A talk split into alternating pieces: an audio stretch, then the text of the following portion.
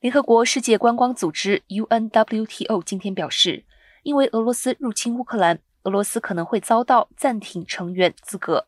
而莫斯科在会员国投票表决前自行宣布退出这个组织。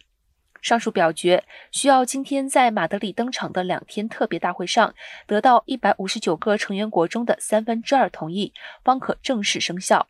UNWTO 表示，尽管俄罗斯在投票前宣布退出。以让成员国表达意见，但投票还是会按照原计划进行。UNWTO 成立于1975年，是一个促进观光旅游产业和国际贸易的政府间组织机构，总部设在西班牙马德里。